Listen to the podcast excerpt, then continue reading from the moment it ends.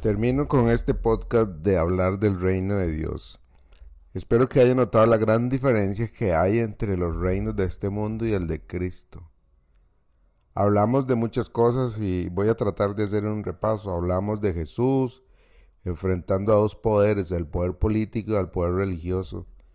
Al poder político lo expone en el momento en que un centurión romano llega y acude a Jesús para que le sanara a su siervo.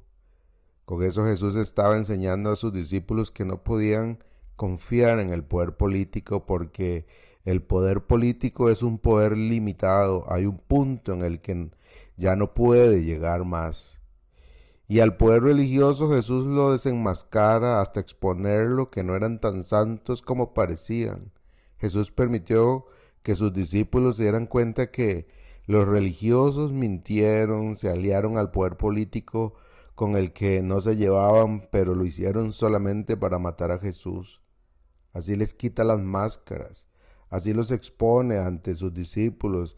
Los religiosos gritaban, crucifíquenlo, crucifíquenlo, revelando así su verdadera condición pecaminosa, perversa y mala.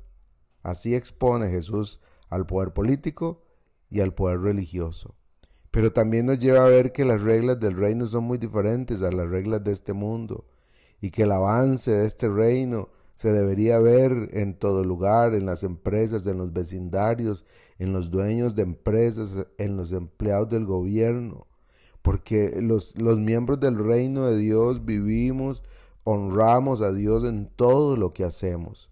Los reinos de este mundo mandan a la guerra a sus familias. En el reino de Dios Jesús fue el primero en ir a la guerra y dar su vida para defender a sus miembros. Por eso le amamos.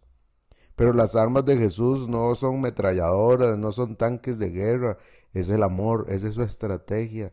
El reino de Cristo tiene como estrategia el amor y el amor cura todos los males y nos enseñó a vivir de esa manera, no a pagar ojo por ojo, diente por diente, sino amar. Jesús vino a unir, a eliminar las barreras que nos enfrentan. En su reino no hay divisiones, hay reconciliación. Jesús nos dio una tarea, la tarea de reconciliar. No hay barreras en este reino, porque no pueden haberlas. Todos somos iguales.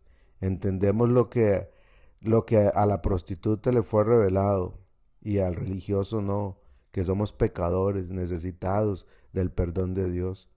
Se nos ha perdonado mucho. Es lo que hemos entendido los miembros del reino. Y por eso amamos a Jesús. El reino de los cielos está compuesto por pecadores perdonados que sirven al único rey, que es diferente a todos los reinos de este mundo. Por ese rey nosotros damos la vida. Y para concluir quiero leerles una parábola de las que contó Jesús sobre su reino, y también voy a leer la explicación que da. Pónganle atención. Esta parábola se conoce como el trigo y la cizaña. Es mala hierba. O sea, podría decir el trigo y la mala hierba. Voy a leer Mateo 3 de 24 en adelante. Dice, la siguiente es otra historia que contó Jesús. El reino del cielo es como un agricultor que sembró una buena semilla en su campo. Pero aquella noche, mientras los trabajadores dormían, vino su enemigo, sembró hierbas malas entre el trigo y se escabulló. Cuando el cultivo comenzó a crecer y a producir granos, la maleza también creció. Los empleados del agricultor fueron a hablar con él y le dijeron, Señor, el campo donde usted sembró la buena semilla está lleno de maleza. ¿De dónde salió? Eso es obra de, un enemigo, exclamó el agricultor. ¿Arrancamos la maleza? le preguntaron. No, contestó el amo. Si lo hacen también arrancarán el trigo. Dejen que ambas crezcan juntas hasta la cosecha. Entonces les diré a los cosechadores que separen la maleza, la aten en manojos y la quemen, y que pongan el trigo en el granero. Aquí está la parábola, y ahora Jesús en el verso 36 en adelante de ese mismo capítulo la explica, pónganle en atención. Luego Jesús dejó a las multitudes afuera y entró en la casa. Sus discípulos le dijeron, por favor explícanos la historia de la maleza en el campo. Jesús respondió, el Hijo del Hombre es el agricultor que siembra la buena semilla. El campo es el mundo y la buena semilla representa a la gente del reino. La maleza representa a las personas que pertenecen al maligno. El enemigo que sembró la maleza entre el trigo es el diablo. La cosecha es el fin del mundo y los cosechadores son los ángeles. Tal como se separa la maleza y se quema en el fuego, así será el fin del mundo. El Hijo del Hombre enviará a sus ángeles y ellos quitarán del reino todo lo que produzca pecado y a todos aquellos que hagan lo malo.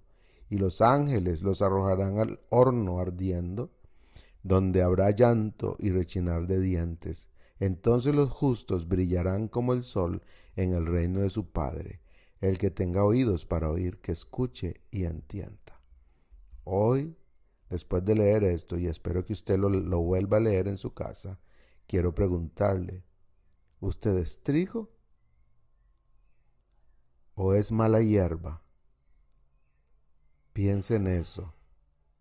Un abrazo.